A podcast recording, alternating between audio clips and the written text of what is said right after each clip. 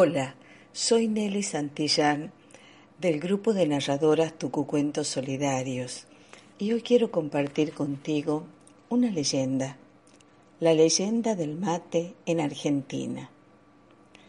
Cuenta la leyenda que de noche, yací la luna, alumbra desde el cielo misionero las copas de los árboles y tiñe de plata el agua de las cataratas. Ella conocía de la selva misionera los enormes torrentes de las cataratas del Iguazú y el colchón verde de los árboles, que casi no dejaba pasar la luz. Muy de entrecho en trecho podía colarse algún hueco para espiar por allí las orquídeas dormidas o el trabajo silencioso de las arañas.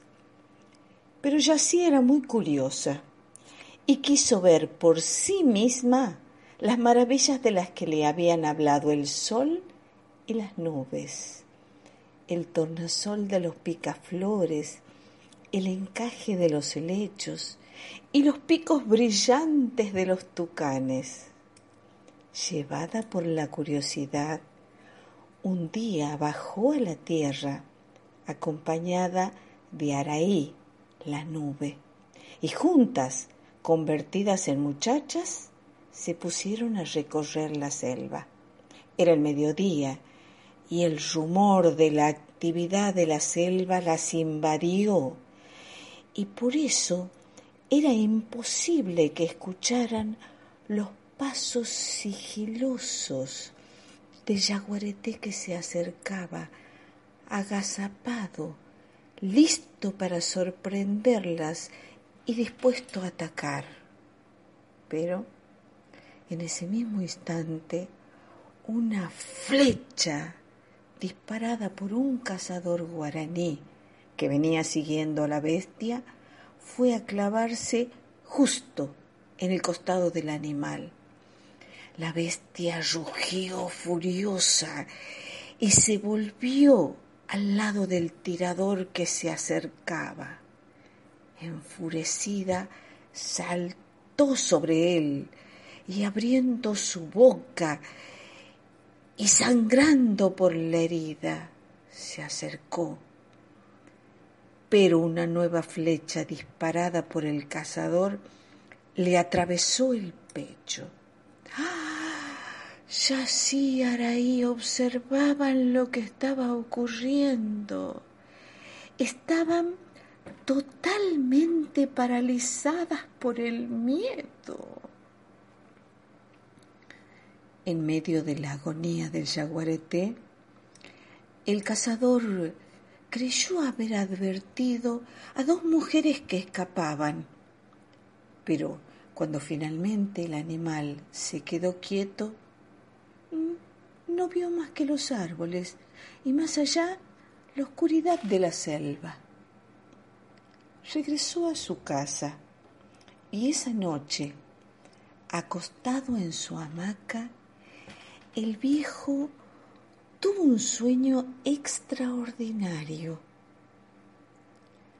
Volví a ver al jaguarete agazapado, volví a verse a sí mismo tensando el arco, volví a ver la oscuridad de la selva.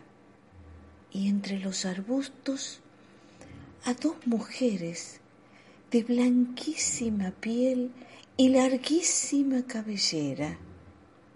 Ellas parecían estar esperándolo y cuando estuvo a su lado, Yací lo llamó por su nombre y le dijo, Yo soy Yací y ella es mi amiga Araí.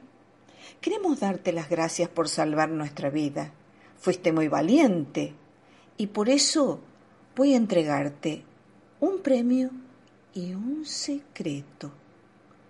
Mañana, cuando despiertes, vas a encontrar ante tu puerta una planta nueva, con sus hojas tostadas y molidas, se prepara una infusión que acerca los corazones y ahuyenta la soledad. Es mi regalo para vos, tus hijos y los hijos de tus hijos. Al día siguiente, al salir de la gran casa común que alberga a las familias guaraníes, lo primero que vieron el viejo y los demás miembros de su tribu fue una planta nueva, de hojas brillantes y ovaladas, que crecía por aquí y por allá. El cazador recordó el sueño y siguiendo las instrucciones de Yací, no se olvidó de tostar las hojas una vez que estuvieron molidas.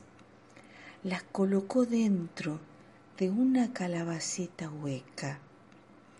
Buscó una caña finita, vertió el agua y probó la nueva bebida.